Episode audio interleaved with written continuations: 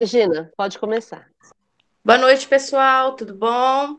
Bem-vindo, Fernando, a primeira vez que você começa. Quem é novo também, seja bem-vindo.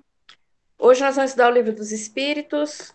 Nós estamos no capítulo 5 da pluralidade das existências. Nós vamos ler o item Justiça da Reencarnação. Capítulo 4, Rei. Capítulo... Ah, é, capítulo 4. Eu não vou falar a página, porque cada livro é uma página, né? Eu não sei se vocês estão com o mesmo. Quem tiver com esse daqui é na página 121. Ou o PDF colocar... que a Márcia coloca. Eu vou colocar o PDF de vez em quando para quem for entrando. É... Nós vamos fazer a prece, então, para começar? Eu vou, eu vou fazer a prece para começar, então.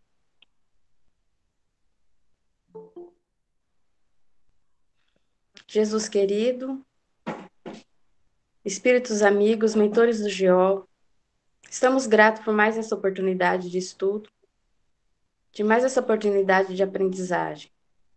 Possamos todos estar sintonizados nesse momento, com o intuito de aprendizagem, e que tenhamos um bom estudo. Obrigada, que assim seja. Alguém gostaria de começar a ler a primeira pergunta? Pergunta 171? Ninguém? Eu começo a ler então. Justiça da reencarnação. 171. Em que se funda o dogma da reencarnação? Na justiça de Deus e na revelação, pois incessantemente repetimos: um bom pai deixa sempre aberta a seus filhos uma porta para o arrependimento. Não te diz a razão que seria injusto privar para sempre da felicidade eterna todos aqueles a quem não atendeu o, melhora, o melhorar-se? Não são filhos de Deus todos os homens? Só entre os egoístas se encontram a iniquidade, o ódio implacável e os castigos sem remissão. Eu vou fazer um breve comentário da resposta, porque tem esse comentário de Kardec que é muito comprido. Bom, então o que o dogma da reencarnação é a justiça de Deus, né? É uma oportunidade que Deus dá para a gente ressarcir os nossos erros passados nessa reencarnação e melhorarmos, né? Evoluirmos, progredir cada vez mais. Ah, eu vou ler o comentário de Kardec. Todos os espíritos tendem para a perfeição. Regina, Deus... só um minutinho só, só um minutinho. É, é, só queria comentar essa questão do privar para sempre. É, dentro da, das religiões, existe a ideia de que uma vez que a pessoa vá para o inferno, é, é algo que é eterno, é para sempre.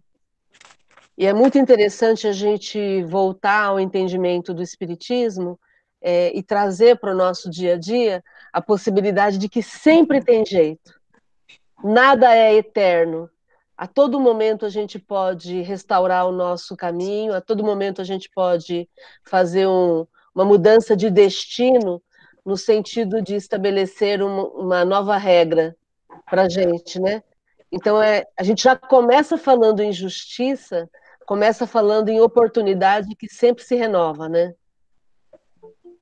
Sim, Deus sendo justo, ele não ia deixar você eternamente no sofrimento. Você sempre vai ter a oportunidade de se melhorar. É, e se, é? até, se até a gente, enquanto pai, mãe, imperfeito. Nossa, tem alguém com o microfone aberto. Se até a gente, enquanto pai e mãe imperfeitos, é, encarnados aqui, a gente também é, sempre dá uma nova chance, a gente sempre releva, Imagina Deus na sua perfeição em todas as qualidades, né? Então. Deus não é só perfeito, ele é infinitamente perfeito e justo, né? Justo e perfeito. É, só tem um, um infinito na frente de tudo. Fala, Fernando, você ia falar alguma coisa? Não, é, o que a Márcia falou com relação a esse, esse, essa possibilidade do resgate da essência, né? Quando a reencarnação te proporciona a cada momento, e se a gente trazer isso, trouxer isso para o nosso dia a dia, é o resgate da essência espiritual, né, daquilo que o valor. Né? Eu acho que isso é justo, porque te dá a cada momento a possibilidade, a cada segundo, de se restabelecer nesse mundo. Né? Então, acho que isso é a beleza da reencarnação, e não só esperar a próxima, né? É nessa. Você pode fazer o resgate agora da sua essência, né? Isso é libertador, né, Fernando? Você pensar que você pode alterar o teu destino a todo momento. É, porque as pessoas falam, ah, na próxima encarnação eu corrijo. Não, não tem próxima. É já, é agora. É você restaurar o teu caminho e fazer uma mudança de destino desde agora, né? É uma escolha.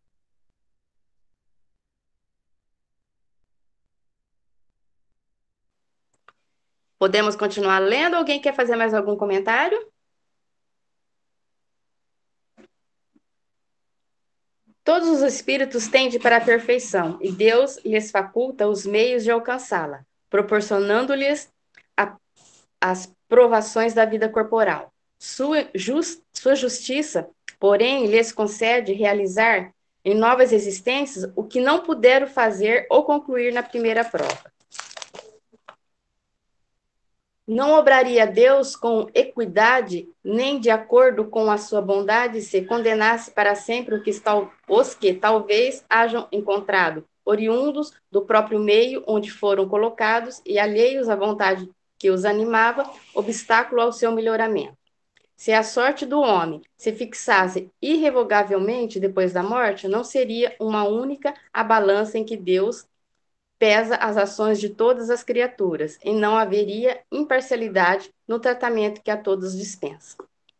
A doutrina da reencarnação, isto é. Aqui merece que... um comentário, né, Rê? Vamos comentando? Porque ah, é, tão fica, fica, muito comprido também. Então, Lembrando... se Deus é justo, bom, amor infinito, ele tem que, ele dá outras oportunidades, né? Que nem a Márcia falou, nós que somos humanos, imperfeitos, a gente sempre está dando oportunidade, uma segunda oportunidade para os nossos filhos, para todos, né? Não só para filho, né? Para todo mundo. Quem dirá Deus, que é infinitamente bom, perfeito e infinitamente justo. Alguém quer comentar mais alguma coisa? É, eu quero comentar o fato de que esse comentário é comentário de Kardec. Isso. E, e Kardec começa colocando que todos os espíritos tendem para a perfeição. Isso significa que todo mundo tem jeito. Não existe aquela coisa de, ah, é, é, eu, eu já sou condenado, eu não tenho jeito, eu estou perdido. Eu é, nasci assim e você sempre assim. É, não, não, existe essa não ideia existe. de que ninguém tem jeito. Todo mundo tende à perfeição. Por quê? Porque nós fomos é, pensados por Deus com um propósito. E esse propósito, ele é um propósito bom. Pensando, ninguém faz alguma coisa querendo que tudo desabe, né? Tudo que a gente vai fazer é focado no, em, em produção, em produzir alguma coisa legal. Tem o microfone aberto aí. E, e aí, pensando nessa, nesse segundo parágrafo que a Regina leu, é, a questão das circunstâncias. É, eu não posso ser impedida de progredir por conta das circunstâncias. Se alguma circunstância me alcançou e me atrapalhou, eu tenho que ter uma segunda chance, uma oportunidade. Por isso essa questão da justiça da reencarnação, né? Através da reencarnação, todos têm as mesmas oportunidades, inúmeras vezes, o quanto, o tanto de vezes que for necessário. Não importa. Sempre vai ter um jeito. E aí não importa o tipo de dificuldade que eu tenha, como ele colocou aqui, né? É, se, se de repente aconteceu alguma situação alheia à minha vontade, e aí eu sou atropelada por essas circunstâncias, esses obstáculos eu posso usar em meu proveito, e caso eu não consiga, eu vou ter uma nova oportunidade, né? Então, essa bondade divina é uma coisa sensacional, né? Me dá um alento pensar nisso.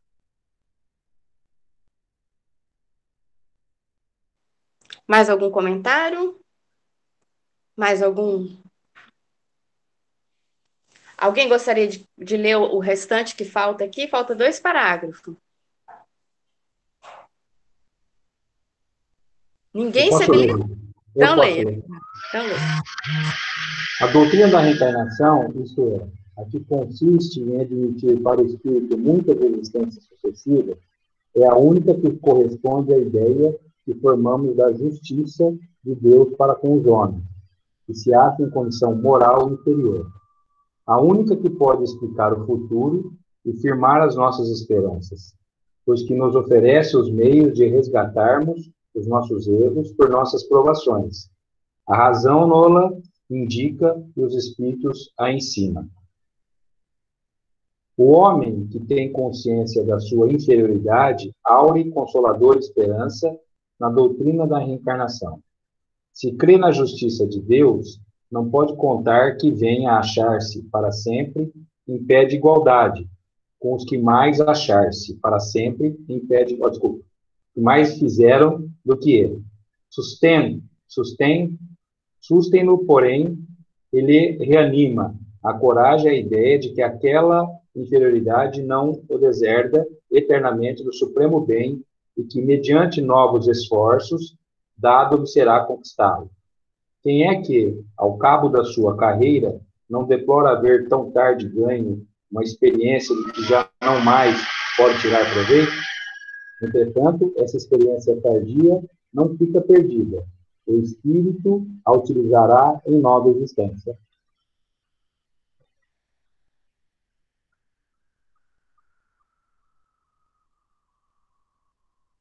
E aí, Fernando, faz um comentário do que você entendeu.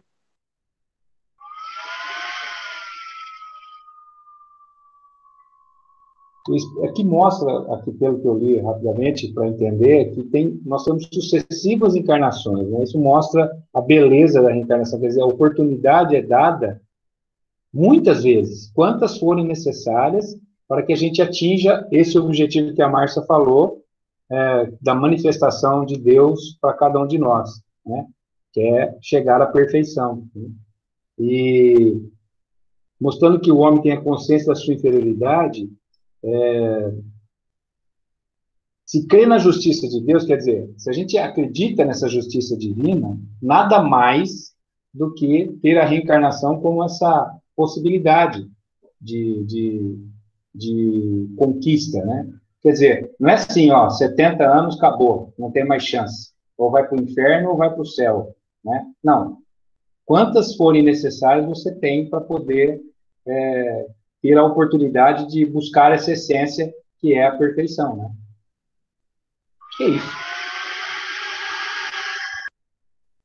Tem uma questão interessante que é o fato de que é humanamente impossível que todos nós tenhamos o mesmo desenvolvimento numa existência só. É impossível. Né? Cada um tem uma história, cada um tem uma experiência, cada um tem alguns recursos diferentes do outro. Então, a questão da justiça da parte de Deus é exatamente o fato de proporcionar o número necessário de experiências suficiente para que a pessoa possa progredir em vários aspectos. E aí, nisso que o Fernando leu aqui no final, entra a questão de que muitas vezes a gente é, vai aprender determinadas situações no final da vida. E aí, agora que eu estou aprendendo isso, agora que eu estou enxergando isso, eu não tenho tempo hábil para poder aplicar isso na minha vida. E aí, isso fica perdido? E aí, as experiências que eu tive em outras vidas também ficam perdidas, todo o conhecimento. Para que me esforçar se no final das contas todo mundo vai ser nivelado de uma forma igual? É exatamente isso que não faz sentido. Nós não somos nivelados de forma igual, né? Nós estamos o tempo todo é, guardando, juntando experiência, e essa experiência que eu vou juntar, eu vou utilizar em algum momento. De um jeito ou de outro, eu vou utilizar. Né? É, se não for nessa encarnação, vai ser numa outra, mas nada se perde, né?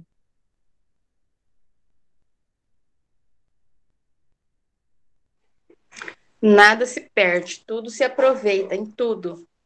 Nem que seja um, um grãozinho de areia, você vai aproveitar. É, alguém mais quer fazer algum comentário, alguma observação? Senão a gente continua, a gente vai para frente. É um silêncio. Gente, é pior que quando estava no geol, que ninguém gostava de falar nada. Aqui ninguém se dá um manifesto. então a gente vai para frente. Encarnação nos mundos diferentes mundos. Alguém gostaria de ler?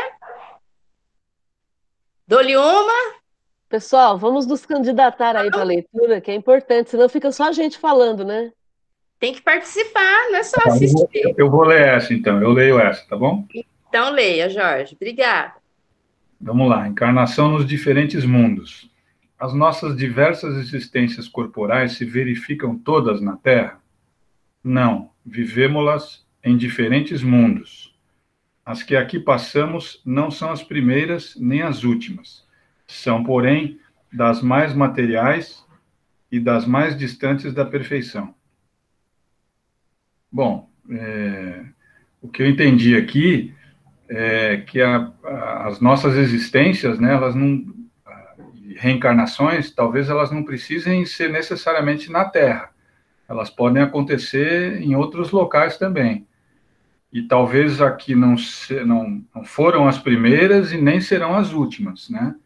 É, então, é, eu acho que eu não sei qual é o processo de escolha, mas deve ser lá em cima, não aqui embaixo, né?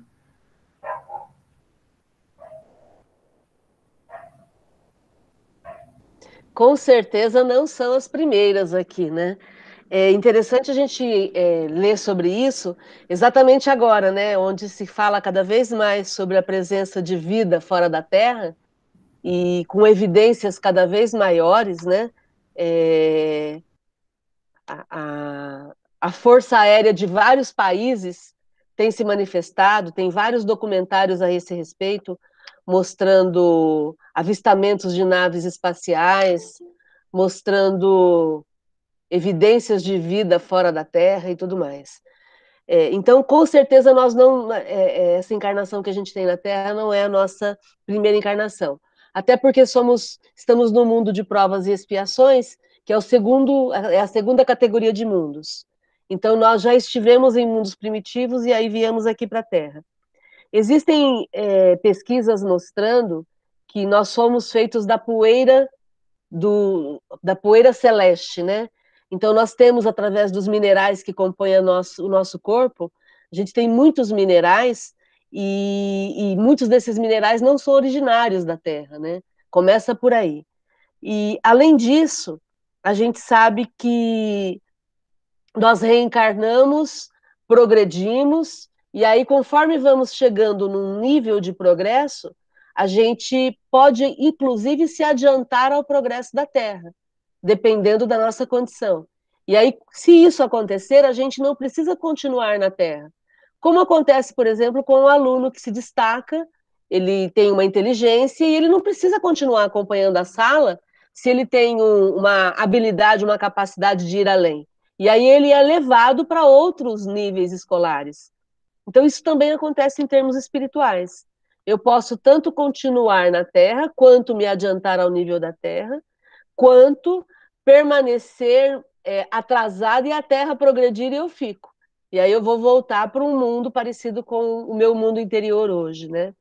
Então é interessante a gente entender que existe uma dinâmica. Esse processo é dinâmico, não é um processo estático, né?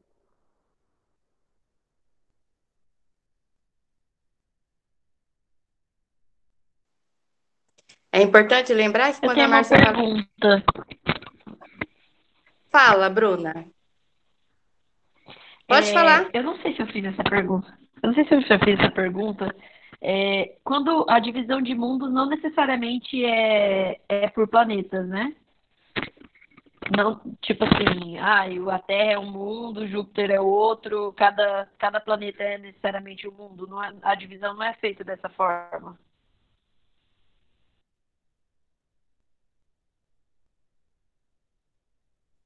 Eu não entendi a pergunta. Como assim? Tipo assim, na, na, no sistema solar só tem um mundo de provas e expiações e, e um outro mundo é outra classificação, é isso? Não entendi. Não, pensando assim, é, a gente coloca o mundo, aí a gente fala da, do planeta Terra como sendo um mundo especificamente. Aí os outros planetas, cada planeta significa um mundo diferente, é isso que eu quero saber. Tem outras vidas espirituais em cada planeta e eles simbolizam um determinado mundo que vai estar em, em diferentes progressos.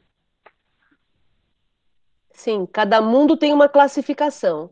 Da mesma forma que cada classe que você tem numa escola, você pode ter duas quintas séries, por exemplo, mas só que uma quinta série é diferente da outra quinta série. Então você pode ter dois mundos de provas e expiação, mas são mundos diferentes nas suas conquistas.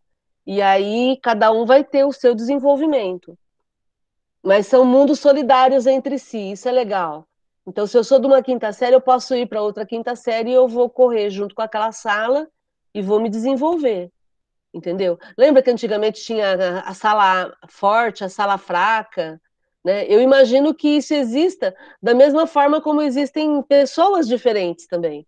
Né? Eu posso ser uma pessoa que tenho bons propósitos, junto de outra pessoa que também tem bons propósitos, mas a gente é diferente. Cada uma tem, nós somos um mundo dentro da gente, né? Cada uma tem uma, uma individualidade. Isso acontece com os mundos também, né? Eu vejo dessa forma.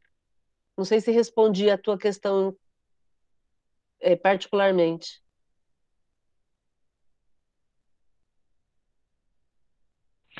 Na verdade, era, era mais no sentido se, é, se mundo aqui está no sinônimo de planeta. Se cada planeta significa um mundo. Isso, sim. Porque nós estamos falando da encarnação em diferentes mundos. É planeta. Entendi, obrigada. E aí, quando a Márcia fala que se a gente não progrediu, o planeta progrediu e a gente não, a gente vai para um planeta que está na mesma sintonia que a gente estava, que a Terra estava antes de ter progredido. Aí a gente vai, que nem a Márcia falou, são classes, as mesmas quinta série, a gente pode ir para outra quinta série que a gente vai acompanhar. E o planeta também. A Terra progrediu e nós não, então nós vamos para um planeta que estava igual a Terra era antes de progredir, que nós estamos no mesmo grau. Por isso não existe o conceito de céu e inferno, como a gente aprende na religião, um, conceito circunscrito. Não existe um céu e um inferno circunscrito, porque o céu ou o inferno está dentro de mim. É, eu levo onde eu levo quem eu sou onde eu vou, né? E, e aí a gente sempre brinca aqui no estudo, né? Que cada um paga o condomínio que dá conta de pagar, cada um mora no condomínio que dá conta de pagar. Quantas vezes a gente fala isso? Que significa o quê? Se eu estou morando na terra e eu não estou gostando desse condomínio, não estou gostando da minha vizinhança, não estou feliz com o que está acontecendo, eu que trabalhe, que progrida para que eu possa sair desse nível e ir para um condomínio onde eu acho que eu, que eu posso chegar. Agora, não adianta eu ficar é, é, tacando pedra no meu condomínio e não fazer nada para modificar a situação. Aí entra todo esse processo do papel é, social, o papel de responsabilidade social do, do, do, espírita, no sentido de contribuir no meio em que ele está vivendo. É, se eu se eu estou vivendo só no meu mundinho trancada, eu continuo com o mesmo processo egoísta, é, pequeno, sem olhar para o outro, né? Quando a gente amplia a visão, a gente começa a entender é, por que, que a gente está aqui, né? Que é o que Jesus fez. Né? Jesus questionou tudo, absolutamente tudo à sua época. E ele questionou fazendo, né? Ele não, ele não questionou para tacar pedra. Ele questionou para construir um modelo social, um modelo familiar, familiar, né? Um modelo de relacionamento melhor. Né? Ele, ele focava no ser e não no ter. Ele focava na essência e não na aparência. Então, é isso. Eu estou trabalhando dessa forma, eu estou vivendo dessa forma, eu estou construindo uma vida íntima melhor para mim e estou fazendo a diferença no meio em que eu estou? Se eu estou dessa forma, eu estou focada no bem coletivo. E hoje em dia, 2020, como diz o Ururaí, ano 20 do século 20, do século 21, né?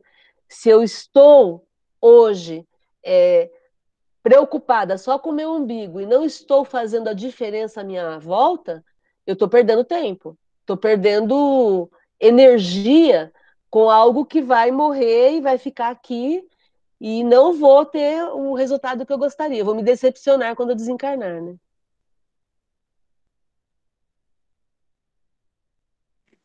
E aí, gente, mais algum comentário? Mais alguma pergunta? Senão a gente passa para a próxima pergunta. Quem gostaria de ler? Vamos participar, gente. Fica só a Márcia, eu falando. Vamos, gente, se manifeste. Eu leio, então.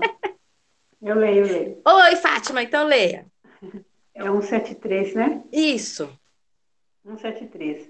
A alma, a cada existência corporal, passa de um mundo a outro, ou bem pode cumprir várias sobre o mesmo globo? Pode reviver várias vezes sobre o mesmo globo, se não está bastante avançada para passar para um mundo superior. Assim, podemos reaparecer várias vezes sobre a Terra? Certamente. Podemos voltar a ela depois de termos vivido, podemos voltar a ela depois de termos vivido em outros mundos? Seguramente. Já vivestes em outros mundos e sobre a Terra. Então, a gente pode mudar de mundo de acordo com o nosso é, progresso moral, né? E podemos ir, podemos voltar, desde que a gente progrida o suficiente para ter essa liberdade, né? Senão a gente vai ficando por aqui mesmo até a gente alcançar o, o patamar que nos leve a outros mundos melhores, né? Foi isso que eu entendi. Aí eu quero comentar sobre o Jung, né? O Jung, o psiquiatra, é, europeu, né? Acho que ele era da, da Áustria, sei lá. Mas ele dizia uma coisa muito legal: aquilo a que você resiste, persiste. Eu acho isso sensacional. Por quê? Porque se eu já sei que tem um ponto que eu preciso melhorar e eu continuo ainda daquela forma, eu continuo ainda pensando ou agindo daquela forma, eu me condeno a repetir a lição, igual uma escola. O aluno que não aprendeu ainda aquela lição, ele vai repetir aquela lição, até aquela lição ser é, assimilada, daí ele vai para frente. Então, eu vou ter que voltar na Terra? Vou. Se eu ainda não assimilei o que eu preciso, ou se eu assimilei, mas eu não tornei de forma natural a ação, não estou ainda aplicando na minha vida, eu vou continuar focado nisso. Eu necessito. É até uma, uma misericórdia divina eu ter que voltar e, e, passar por aquela situação, porque aí quando eu entendo, eu me liberto. É, é, muito, muito legal isso, né? Porque aquilo que te prende, aquilo que te tira teu sono, aquilo que te incomoda, é aquilo que você necessita aprender. Eu também, né? Porque aquilo que eu já aprendi, eu, eu solto, eu me desligo, eu deixo, deixo ir. Eu, eu simplesmente deixo fluir. E aí fica muito tranquilo, não me importo mais. Não faz mais diferença. É isso. Posso falar uma coisa? Quando você fala aquilo que resiste e persiste, né? É, que às vezes a gente não analisa ao que a gente está tá se resistindo. Né? E a gente continua resistindo e não faz a mudança. Né? Então, essa oportunidade de a gente entender isso, eu acho que ela traz para o dia a dia essa resistência, para que a gente entenda que essa resistência é o fator que está te atrapalhando fazer a mudança necessária. Não é isso? Eu acho que é aí que está o ponto para você mudar. Né? Está resistindo, mas eu continuo adorando que estou resistindo porque eu não tenho que mudar. Né?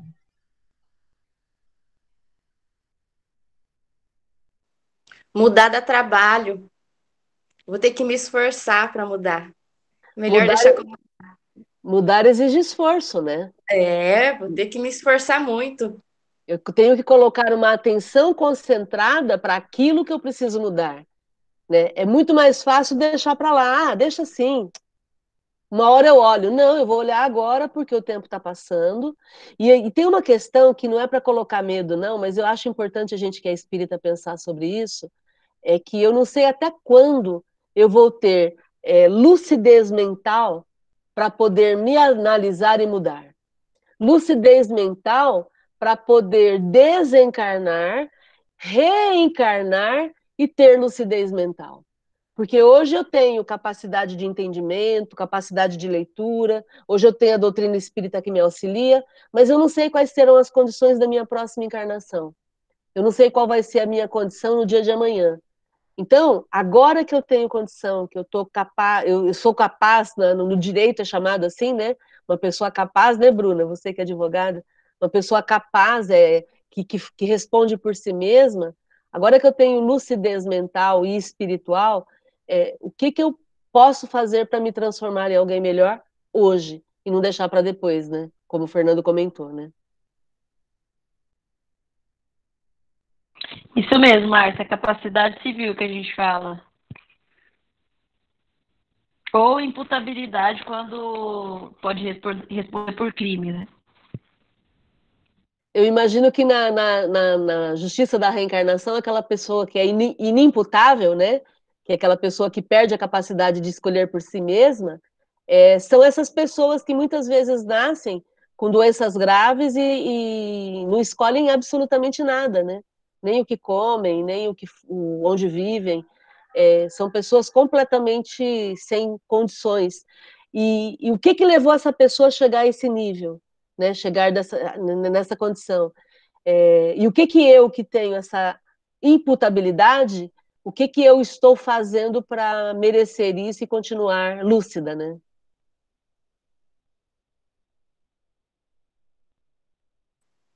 E aí, gente, mais algum comentário? Mais alguma observação? Podemos é, passar é... para frente? Eu tenho Fala, um comentário Fátima. de um livro, eu já comentei no GEO, do Guerreiro da Luz, do Paulo Coelho, que ele fala, né? É, tem uma. Um, um, um perguntam lá para o sábio, nossa, eu passo por essa situação tantas vezes, estou passando de novo, de novo, de novo. Porque sempre a mesma situação. É porque não aprendeu aquilo que teve que aprender, né? Passou pela situação, mas não absorveu o ensinamento que ela trazia, né? É mais ou menos isso, né, Rocha? Só isso que eu queria falar.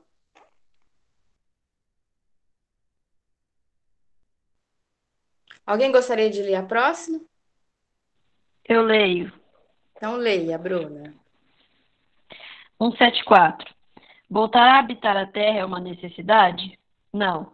Mas se não progredistes, podereis ir para outro mundo que não seja melhor e que pode ser pior. que tapa na cara, né? Ah, a, gente, a gente acha que pior que tá não fica, né? Mas é isso. Voltar na Terra ou ainda. Mas não vai um pouco é, contrário à lei divina, não sei se é a lei divina, mas a lei do progresso, que se a gente vai para um lugar pior, não seria uma forma de regredir?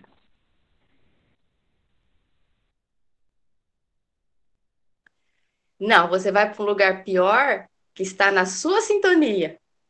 É um, lugar pior que a Terra, porque você está nessa sintonia pior. Não é que você regrediu, é que tá, é, é o planeta, você vai ser é, puxada, não, como é que é? Você vai ser. É como um imã, você vai para um planeta que está na sua sintonia. Não é que você foi regredida. É isso. Foi atraída, né? Oi? Atraída você, por Isso, você foi atraída pela sintonia que você tá, e o planeta também está na sintonia que você tá, então você vai para ele, mas não é que você regrediu. Nas reuniões de quarta-feira, a gente sempre comenta o fato de que ninguém improvisa é, afinidade. Quantas vezes vocês já ouviram a gente falar sobre isso? Né? Afinidade não se improvisa, afinidade se cultiva. Então, uma vez que você esteja numa afinidade negativa, uma afinidade menor do que a Terra está, você vai ser atraído para um mundo, como a Regina lembrou, igual à sua sintonia. E isso não é regredir, isso é ser justo de acordo com o que você sente, né? É, e não é que a pessoa regrediu, é que o planeta progrediu e ela não. Então, não tem sintonia. ela não progrediu, ela vai para um planeta que está no mesmo progresso dela. Jorge ia falar alguma coisa? É, então não é bem a gente que escolhe onde a gente quer ir, né? É, é, é, um, é a é gente que escolha. É a gente que sente onde a gente quer ir. É mais do que escolher. Porque é sintonia. Então você sente e aí você emite isso para o universo, o universo capta e te classifica. Entendeu? É, por isso que não faz sentido eu jogar nas costas de Deus, como a gente brinca, né? Na responsabilidade de Deus, o sofrimento que eu estou passando. Na verdade, é um sofrimento que eu estou atraindo para mim. É, ninguém escolhe sofrer, ninguém escolhe ficar pior do que está. É que as nossas escolhas Ninguém escolhe ficar doente. é que as nossas escolhas, as nossas posturas, nos levam a consequências que nos colocam em certas situações desagradáveis.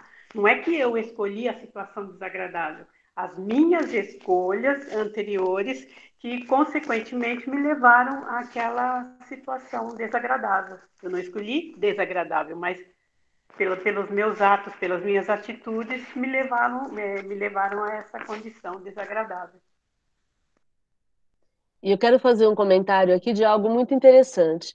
É, quando a gente começou a estudar tudo isso de forma mais profunda, é, pensando na, na, no aspecto psicológico do sofrimento, ficou bastante claro para a gente que o sofrimento ele não é da lei de Deus, né? Porque a lei de Deus é a lei de amor. Do mesmo jeito que nenhum pai, nenhuma mãe aqui quer que o filho sofra de propósito. Né? A gente quer que os nossos, nossos filhos sejam amados e se deem muito bem na vida e tudo mais. Então, o sofrimento é uma interpretação que eu faço de um acontecimento. Tanto que duas pessoas passando pelo mesmo problema, uma sofre e a outra não duas pessoas tropeçam e batem o, o dedinho na, na, na quina da, da, da, mesa, uma sofre e a, uma acaba o dia, sofre, e a outra segue em frente, vai lá, cuida do dedo, mas segue em frente. Então, o sofrimento não é da lei divina. Da lei divina é a lei do amor. Isso sim. Agora, o sofrimento é uma interpretação que eu faço. E aí, onde que eu quero chegar com isso? Né? Quando a gente começou a estudar essa parte psicológica, e a gente começou a entender tudo isso, para mim ficou bastante claro que se tudo vai depender da forma como eu ajo, então é melhor eu agir logo. Então, por exemplo, a questão de amar.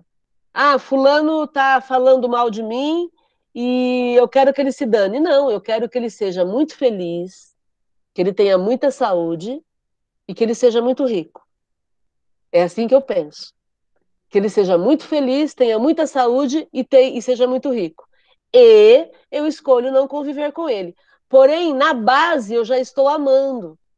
E isso é fundamental para a gente entender. Porque se eu já na base amo, aí eu não preciso mais reencarnar na Terra. Olha que coisa sensacional.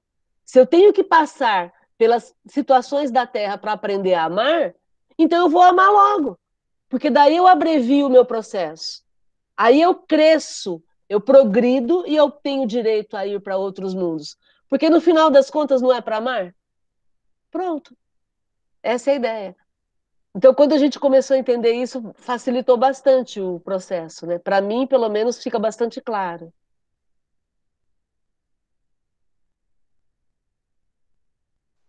E aí, gente? Mais algum comentário? Mais alguma observação? Vamos passar para frente. Alguém poderia ler? 175.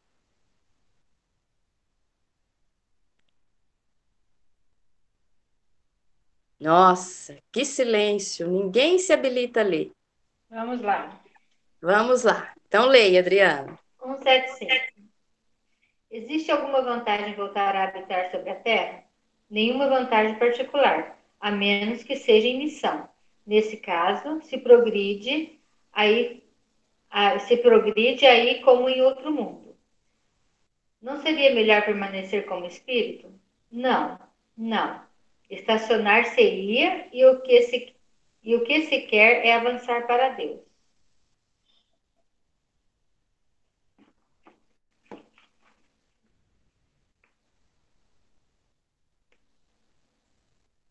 É, no, aqui no caso, a é, só se a pessoa, é o que fala, tivesse alguma missão para retornar, né? Como teve casos de espíritos que voltaram para ajudar algum ente querido, né?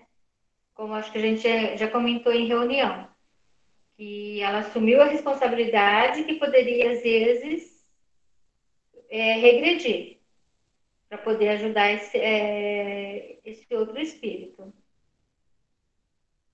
não regredir, é voltar a, na, a nascer é. na Terra para ajudar alguém, mas não regredir Sim. na condição de espírito, né? Sim, mas no caso, no caso poderia voltar alguma coisa, não, não voltaria, né? se às vezes... voltar a reencarnar, a reencarnar na Terra. Sim. Sim, isso pode. Mas, Mas eu digo assim, no caso, que nem um espírito assume, falou, não, não, não tem necessidade de reencarnar mais na Terra. Mas ela assume um compromisso, falou, não, eu quero para ajudar certo espírito. Que às vezes que ela tem afinidade, não sei. E corre Adriana. o risco. Oi? É, não, eu vou. Corre o risco. É, no caso, o espírito corre o risco de.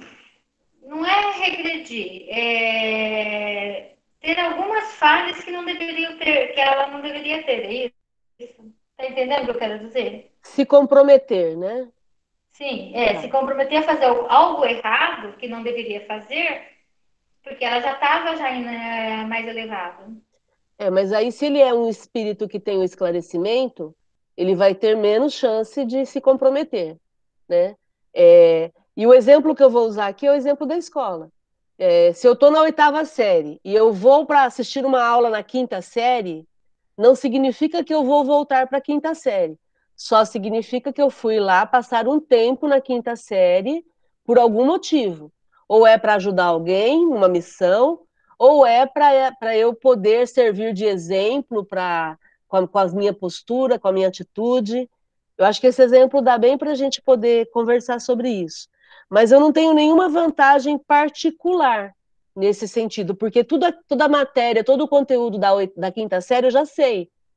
Então eu não preciso estar ali naquela sala. É, Aí ele pergunta depois, mas não era melhor então estar no plano espiritual? Não, porque na verdade eu eu consolido o progresso é, no, é no, dentro do campo, é no jogo, não é fora do campo. Então eu vou consolidar o progresso é dentro da sala de aula, vivenciando o que preciso vi vivenciar e não fora, porque fora fica tudo no campo mental, né?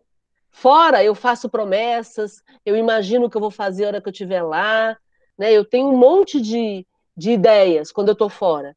A hora que eu entro dentro do campo, dentro da sala, aí eu vou poder fazer. É o, a, a, a situação da ação, né? Aí eu posso agir de fato. Mas, é, jogo é jogo, treino é treino. É isso? É, é, na hora do jogo que vai, vai ser para valer os três pontos. Né? Senão, eu posso ter a melhor tática do mundo. Posso ter a melhor tática do mundo, mas na hora que eu vou entrar no campo e tô lá no campo, é, é ali que, que tá valendo. E se eu tô fora, no banco, é horrível.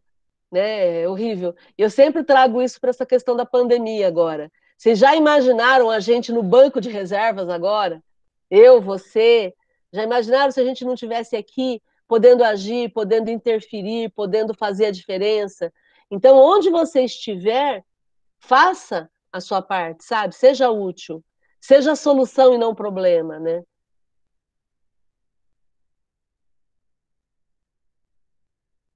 E aí, gente? Tá bom? Vamos continuar? Alguém leu o 176? Silêncio. Então eu leio. 176. Depois de haver encarnado noutros mundos, podem os espíritos encarnar neste, sem que jamais aí tenham estado? Sim, do mesmo modo que vós em outros. Todos os mundos são solidários. O que não se faz em um, faz em outro. Quer dizer, você pode reencarnar pela primeira vez na Terra? Sim, você já, já morou em outros planetas, agora você precisa desenvolver alguma parte da sua experiência que aqui na Terra você pode desenvolver. Então você vai reencarnar aqui. E o mesmo acontece com você, que só reencarnou aqui na Terra por enquanto. Você precisa desenvolver uma outra parte, você pode reencarnar num outro planeta que é semelhante à Terra para desenvolver uma outra parte sua. Assim, assim homens que estão na Terra pela primeira. Assim, homens há que estão na Terra pela primeira vez? Muitos, em graus diversos de adiantamento. Pode-se reconhecer por um indício qualquer que um espírito está pela primeira vez na Terra? Nenhuma utilidade teria nisso. oh, curiosidade que esse povo tem! Mera curiosidade, né? Saber se é a primeira vez que eu estou reencarnando na Terra ou não. Não tem necessidade, né? Agora, se tem algum indício de você descobrir se é a primeira vez, eu acho que não tem, não sei. Ele, ele não respondeu, né? Ele não respondeu. Não respondeu. Ele, ele jogou, ele fugiu, ele foi político aqui, ele fugiu. É, da... falou que não tem utilidade. Mas que ele é direto, né? Ele não respondeu, mas é, é essa questão da utilidade vai e volta, né, nos nossos estudos. Sempre levando em conta que utilidade vai ter essa informação, né? Sim, porque se não tiver utilidade, para que ter essa informação? Só por curiosidade mesmo. E aí, mais algum comentário, alguma coisa?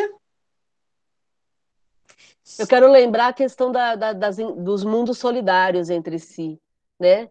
Que aí voltando para o nosso exemplo da escola. Então, se eu estou numa quinta série numa escola e eu mudo de cidade, eu vou me matricular numa quinta série de outra cidade. Então, existe essa ideia de mundos solidários e, e isso é tão legal porque a gente já tem que quebrar a questão do, do, de todas as classificações que a sociedade, de forma cultural, colocou na nossa cabeça. Né? Então, a questão de raça, a questão de sexo, a questão de. Eu sempre me lembro da Camila, que é bióloga, e, e ela foi ao GEOL, e aí um, um, dia no estudo a gente comentou, não, porque nós somos a raça superior, e a Camila, como bióloga, ela falou assim, mas quem que escolheu isso? Quem que determinou que nós somos raça superior? Né? É fácil eu, como enquanto humana, me declarar superior aos outros animais. Né? Então, essa classificação que desde sempre a gente vê acontecendo, é, essa classificação entre bem e mal, é, certo e errado, é, todo tipo de classificação cai por terra quando a gente pensa na, no número infinito de possibilidades que a gente tem. É só a gente sair no jardim e olhar lá dentro da grama, pegar o um microscópio e olhar dentro da grama, para a gente ver o número infinito de tipos, espécies de bichos que vivem em um metro quadrado na grama. Né? Daí a gente olha para a Terra e olha o número de, de raças, de cores, de, de, de tudo que é variado. Né? A variedade é uma constante no universo. E por que, que eu fico achando que porque eu sou humana, porque eu sou branca, porque eu sou. Por que, que eu fico fazendo essa classificação absurda? Como é que faz? Como, como é que posso ficar tão com uma visão tão pequena, me achando de sangue melhor do que o sangue do outro, por, por conta de uma classificação? Se os mundos são solidários, nós viemos de todos os lugares do universo. Nós somos feitos de poeira celeste. Então não dá para a gente pensar em raça pura, em raça melhor ou raça pior. Nós somos todos seres vivos e todos têm as mesmas condições, as mesmas, as mesmas, as mesmas oportunidades.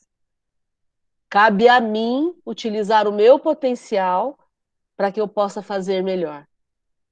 E aí, pensando nessa questão de mundos solidários, tem espaço para todo mundo, o tempo todo, eternamente. Olha que coisa linda, gente. Olha que Deus inclusivo. Não é lindo isso? Você imaginar que tá tudo certo. Faz sua parte aí, segue em frente. Cultiva a sua volta e vai, vai em frente. Tá tudo certo. Ah, mas eu não estou dando conta. Então para para poder puxar o ar, respirar um pouquinho e retoma. Mas está tudo certo, cada um está no seu tempo, cada um está fazendo o seu melhor. O que a gente não pode perder de vista é a nossa essência. Nós somos de essência divina. E a essência divina é o amor. Porque quando a gente entra em sintonia com essa essência, todo o restante perde importância. Eu acho isso assim, é, é poético, né? A gente pensar que tudo tem solução, né? Nossa, me, me emociona pensar na quantidade de possibilidades que a gente tem.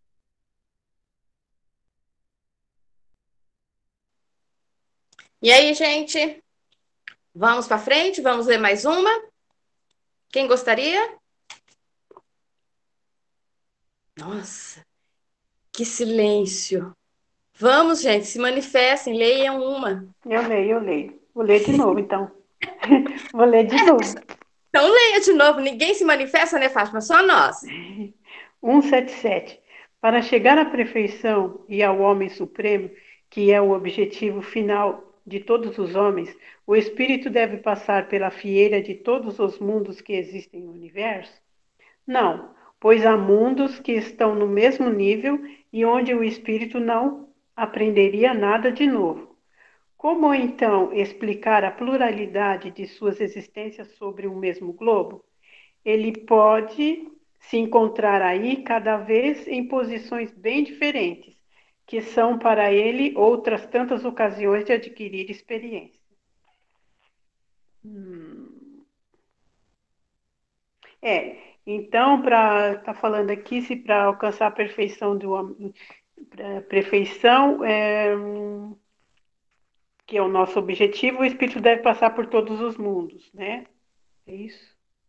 É, ele está falando que não, porque tem nem, nem todos, porque tem certos mundos que são inferior ao mundo que a gente está. E se a gente já alcançou certo grau de progresso, não tem é, utilidade a gente voltar num mundo que não, não tem nada para oferecer para a gente de aprendizado, né? Seria uma perda de tempo. Aí fala por que então da pluralidade, da pluril, plur, af, pluralidade de sua existência sobre o mesmo globo. É que a gente está é, tá no mesmo globo até a gente, porque naquele mesmo globo que a gente se encontra, tem muitas coisas que ainda pode acrescentar o nosso progresso. A partir do momento que a gente já tiver superado ou já tiver esgotado tudo aquilo que aquele globo pode nos oferecer de progresso, provavelmente nos é, reencarnaremos em outros mundos. Foi isso que eu entendi.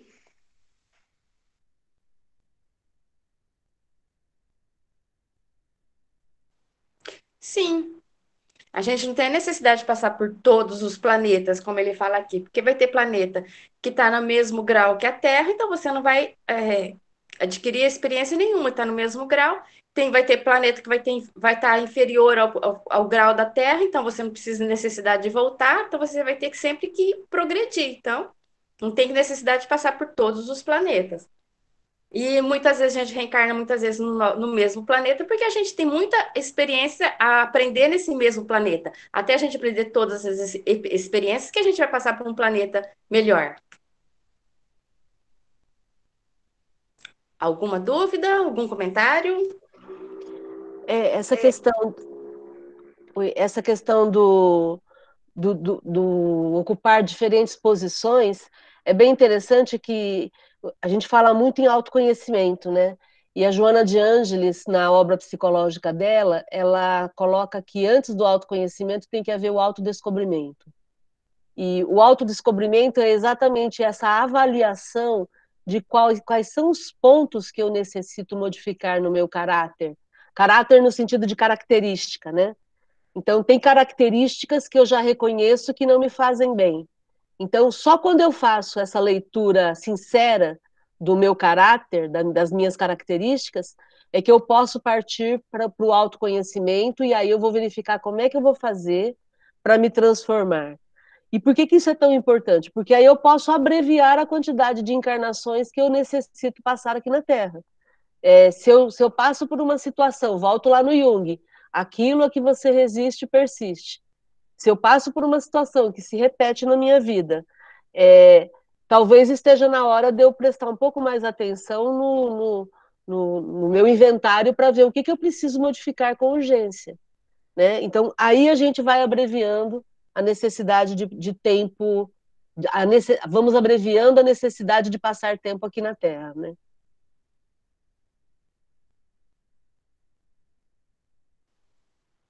E assim a gente vai progredindo, um pouquinho por dia.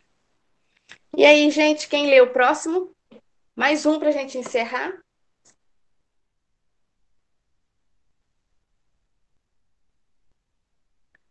Cento e setenta e oito. Podem os espíritos encarnar em um mundo relativamente inferior a outro onde já viveram? Sim, quando em missão, com o objetivo de auxiliar o progresso caso em que aceitam alegres as tribulações de tal existência, por lhes proporcionar meio de se adiantarem. Então, a gente vai reencarnar num mundo inferior ao nosso por missão, para ajudar no progresso desse mundo. Ah, mas não pode dar-se também por expiação? Não pode Deus degradar para mundos inferiores espíritos rebeldes? Os espíritos podem conservar-se estacionários, mas não retrogradam. Em caso de estacionamento, a punição deles consiste em não avançarem, em recomeçarem no meio conveniente à sua natureza, a existência mal empregada. Quer dizer, Deus não vai impor um castigo você se reencarnar num, num, planeta inferior ao seu por castigo, porque você não, não, não progrediu. Você vai ficar estacionário, você vai, você vai reencarnar num planeta em que está o seu grau de progresso igual, mas não inferior por castigo. Quais os que têm de recomeçar a mesma existência? Os que faliram em suas missões ou em, su em suas provas. Quer dizer, a gente vai recomeçar no aquilo que a gente falhou, mas não a gente, mas não que a gente vá regredir. A gente vai começar de onde a gente parou de novo, mas não, a gente não vai voltar para trás. A gente não vai voltar dos primeiro ano, a gente vai voltar não, do segundo ano, a gente não vai voltar para o primeiro ano, a gente vai repetir o segundo ano. E aí? Ah, pode... Desculpa, Regina. Pode falar, Fernando. Aqui a gente lembra de, de sobreviventes de capela, não é? Porque, vamos dizer que a gente está num mundo e a gente fale no progresso nosso aqui, de moral ou alguma coisa parecida. Você vai para mundos inferiores até como oportunidade de colaborar com aquele mundo com o seu conhecimento, com a tua possibilidade que você já tem de ajudar aqueles que estão. Então, nunca é perdido é, na existência aquilo que você pode é, colaborar com outros em um outro planeta que esteja numa condição inferior. Né? Lembrando a sintonia, aquilo que foi falado, né? Aí,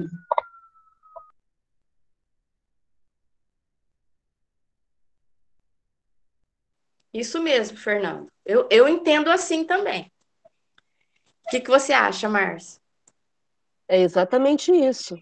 É, e é, é, interessante a gente pensar nessa questão do, do falir, é, é muito pessoal, né?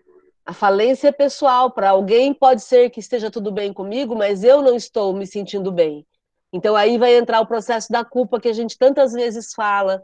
É, no, no, quantas, quantas vezes na obra de André Luiz a gente lê sobre a culpa, né? Que a pessoa ela se sente presa àquela situação e sente culpa, mas quem foi ofendido por ela não está nem aí, foi para frente, seguiu a vida. E a pessoa ficou carregando aquilo de uma forma que ficou marcado para ela, né? E ela não consegue se livrar daquela situação. Então, por isso o processo é um processo de olhar para frente e olhar para cima, porque olhar para baixo e para trás a própria vida já já faz. A gente precisa olhar para frente e para cima, porque aí a gente vai conseguir é, progredir, né, de fato, conseguir ter resultado, né? Exatamente isso.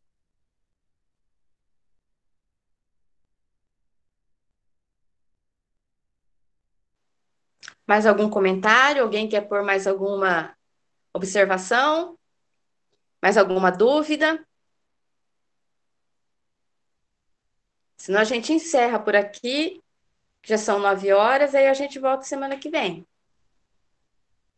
Gente, o pessoal que não falou nada, tá tudo bem, estão ouvindo a gente, estão participando, está sendo útil esse estudo dessa forma. Todo mundo muito quieto. É. Queremos saber como é que vocês estão. A Tainá dizendo que sim, que está tudo bem. Quem mais está dizendo aqui? A Bruna Santos, sim, super útil, que legal. Que legal. E é importante, se vocês tiverem dúvidas depois também, é, entrar em contato com a gente para a gente poder manter esse canal aberto, né, Regina? Para poder ser útil aí. É, a gente vai respondendo. Vocês vão perguntando depois. Ficou uma dúvida. Aí, semana, aí já manda uma pergunta e semana que vem a gente recapitula. Eu fiquei com uma dúvida. Não é bem uma dúvida, é só um, uma provocação, né? Quem é que vai julgar se a gente melhorou ou não? Como é que eu sei se eu sou um homem bom ou não? Né? Porque imagine que você nasça, por exemplo, numa cultura como uma cultura talibã. Então, quando o menino faz cinco anos lá, o que, que ele pede de aniversário? Um fuzil. E para ele aquilo é uma coisa normal, ele quer um revólver, ele matar alguém é uma coisa da cultura dele. Então, ele nunca vai entender que isso é algo ruim. Ao contrário da gente aqui, quando uma criança faz cinco anos, ela quer uma bicicleta, um videogame, para nós isso é uma coisa boa. Né? Então, eu acho que o ambiente também onde essa, essa pessoa, esse espírito está, é, às vezes ele, tá, ele acha que ele é uma pessoa boa, e, e uma outra cultura, uma outra pessoa vendo isso de longe, vê aquilo como se fosse um absurdo. Né? Então, esse conceito de ser um homem bom, ou se você evoluiu ou não, será que está dentro de nós mesmos ou alguém vai julgar, é, vai nos julgar lá em cima se nós evoluímos, se nós pioramos ou se nós ficamos estacionados aqui, né? Um outro exemplo é que eu digo assim: quem é melhor? Um empresário que gera 100 empregos numa empresa e ele fala: Eu sou um homem bom, eu gerei 100 empregos, eu sou responsável por sustentar 100 famílias, né? Ou de ser o líder de uma empresa que sustenta 100 famílias. Ou uma pessoa que trabalha num orfanato e ajuda 100 crianças, né? Então, esse conceito de bondade, eu não sei, às vezes a gente acha que está sendo bom e nós não estamos sendo bons. E às vezes a gente acha que estamos sendo estamos sendo pessoas ruins e de fato não somos tão ruins assim, né? É, um, é uma filosofia, é só um comentário provocativo, né? Que eu quis fazer.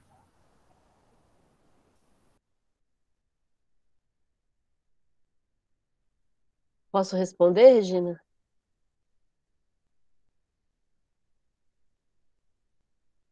Olá, estão me ouvindo? Sim, Márcia, tá boa. Tá. É, onde que quem é que de quem é que julga se você é um homem bom ou se você não é um homem bom? É tão perfeita a criação divina que está gravado na nossa consciência, Jorge. É a sua consciência quem vai dizer se você está sendo uma pessoa boa ou não. E na quinta-feira, na Academia da Felicidade, o Uraí tem debatido com a gente o tema justiça, porque filosoficamente a justiça vem antes do amor. Então, a gente tem falado muito mais do que ser bom, é, o quanto que nós somos justos. Porque só quando você, de fato, é justo, você está em, você tem a capacidade de exercitar o amar. Entendeu? Então, quem é que vai classificar se você é um homem bom ou não? A sua consciência. Ponto. Por isso, não faz nenhum sentido a gente ficar subordinado ao julgamento dos outros. Ficar preocupado com o que os outros pensam. Porque o que o outro pensa diz respeito a ele. E com relação a você, é a sua consciência que vai dizer. E aí, como é que você sabe se você está tá sendo, né, pela sua consciência, fazendo bem ou não? Aí entra uma outra questão que é fundamental, que é a intenção. Se a sua intenção é boa, se a sua intenção é auxiliar, tá tudo certo. A tua consciência fica em paz, você deita e dorme. Se a tua intenção é prejudicar, é atrapalhar, é é arrasar o outro, aí você não tem nada no mundo que te dê paz. Nem a, a, o perdão do Papa é capaz de te dar paz. Por quê? Porque a tua consciência não vai te dar paz. Porque você sabe, você conhece a tua real intenção. Então, a perfeição divina na forma como as coisas acontecem, ela se apresenta também dessa forma, né? Então, bondade e justiça andam juntas, é isso? Não, justiça vem antes. Sempre. A justiça é. precede a bondade. Para você a ser justi... bom, primeiro você precisa ser justo. A justiça é a postura primeira. É ela que é por ela que a gente começa. A gente vai jantar e aí a gente pega uma pizza e aí na hora de dividir a pizza, eu falo, olha, eu gosto muito de você, Jorge, da Manu, viu? Vocês são muito queridos, mas eu vou pegar metade da pizza para mim. Entendeu? Então, a justiça sempre vai vir antes. No processo da justiça, você estabelece como vai ser e a partir daí você ama.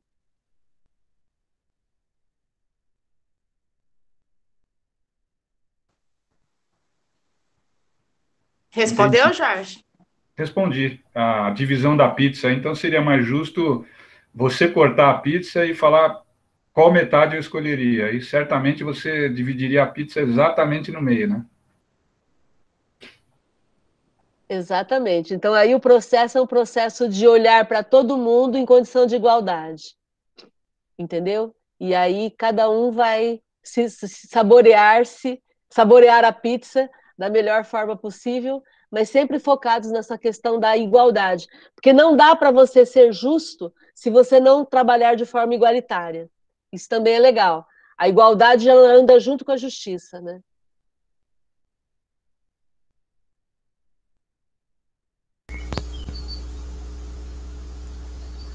É, Márcia, alô? Oi, Uraí.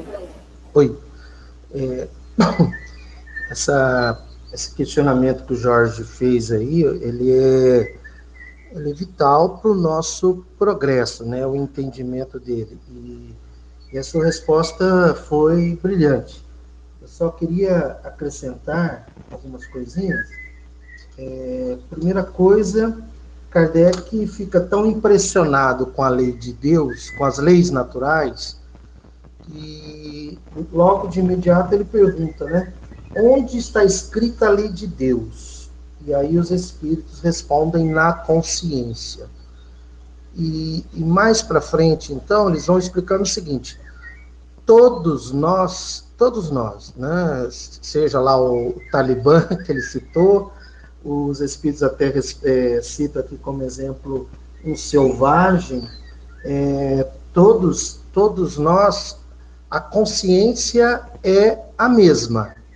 A gente já nasce com esse imprinting, com esse HD, com esse programa, todo ser humano, independente de, se ele está no mundo de prova e expiação, onde está, a consciência é a consciência de uma pessoa no mundo primitivo e no mundo, eh, no mundo angelical é a mesma.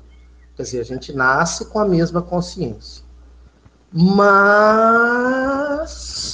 a prática dessa consciência vai desenvolvendo à medida que a gente vai ampliando o que se chama de mentalidade que aqui o espírito responde por responsabilidade a partir das informações. Então, por exemplo, quando você citou a questão da justiça, é, lá, né, na décima lei natural, lei de justiça, amor e caridade. Caridade no sentido espiritual.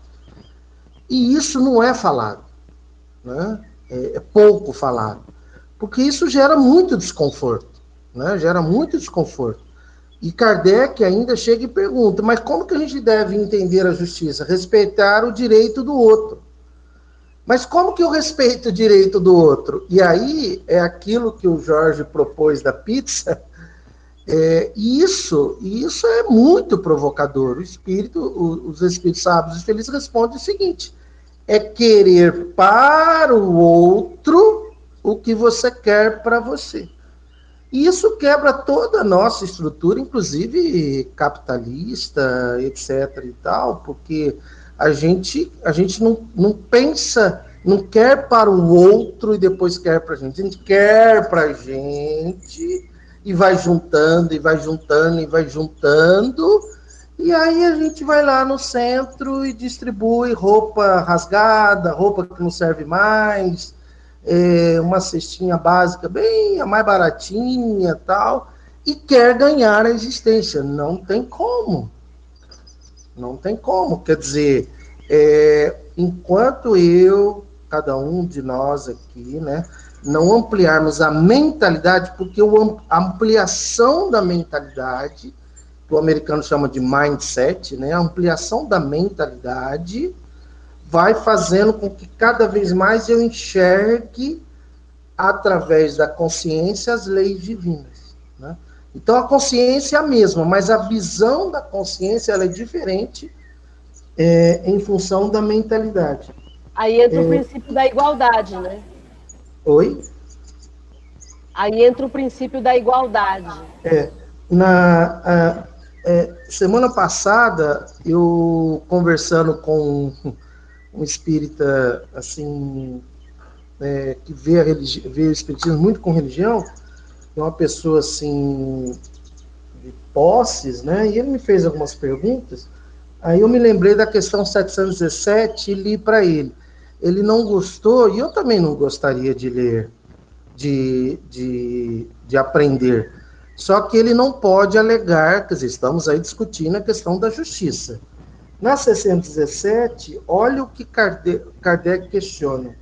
Que se há de pensar dos que assambarcam os bens da terra para se proporcionarem supérfluo, com prejuízo daqueles a quem falta o necessário?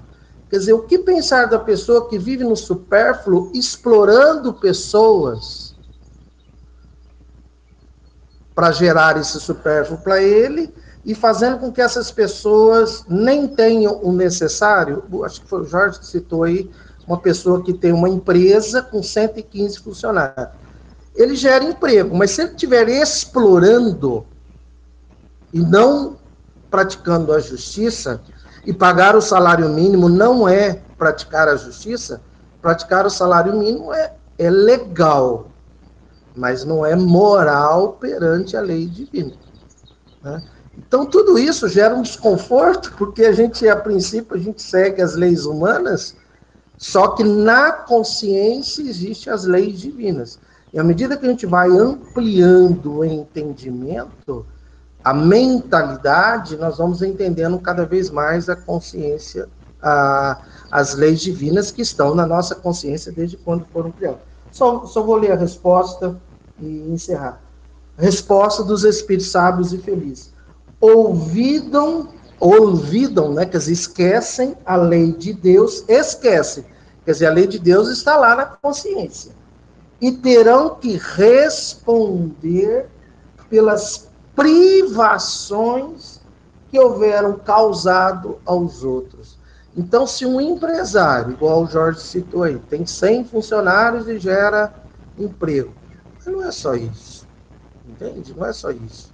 Quer dizer, ele acha que ele está fazendo a parte dele, mas ele está fazendo a parte dele, provavelmente, numa visão materialista, numa visão humana, capitalista e legalizada. Mas à medida que a gente vai entendendo as leis divinas, se o supérfluo dele está sendo ali, se a champanhe que ele toma é, de final de semana, é, como é que chama aquela champanhe? Cara, cara, tem uma que é 120 reais lá o, o, frasco.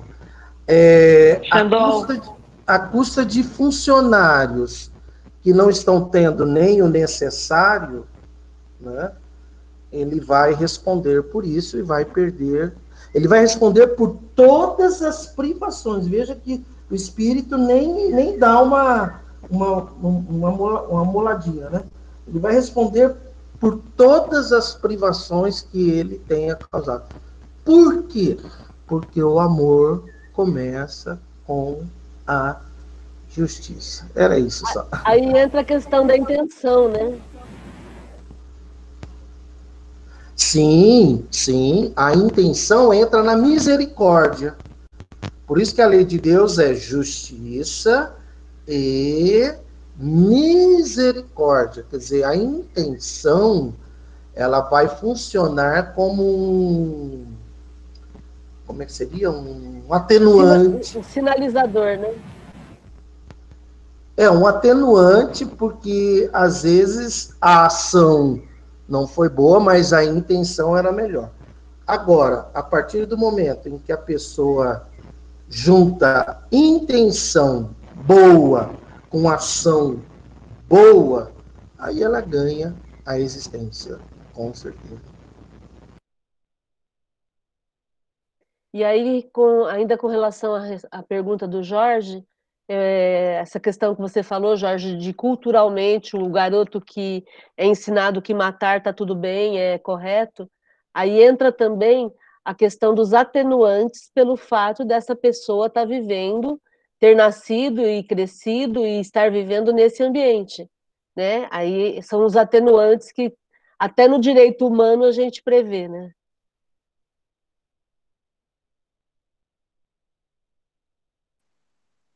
E aí, gente? Tudo bem por até aí? Mais algum comentário? Podemos encerrar? Lembrando que quarta-feira a gente tem o estudo do livro dos médiuns, no mesmo horário. Aí na quinta a gente tem o estudo com o Uru, Academia da Felicidade. Sempre no mesmo horário. Todos estão convidados a participar. Então, Márcia, você faz a prece para nós?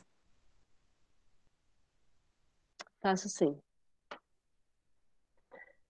Então vamos nos tranquilizar, aproveitarmos esses momentos que estivemos juntos aqui para meditarmos sobre tudo que foi levantado, tirando o máximo de proveito para a nossa vida, nos transformando cada vez mais em pessoas melhores, mais felizes, aproveitando cada oportunidade que recebemos na vida.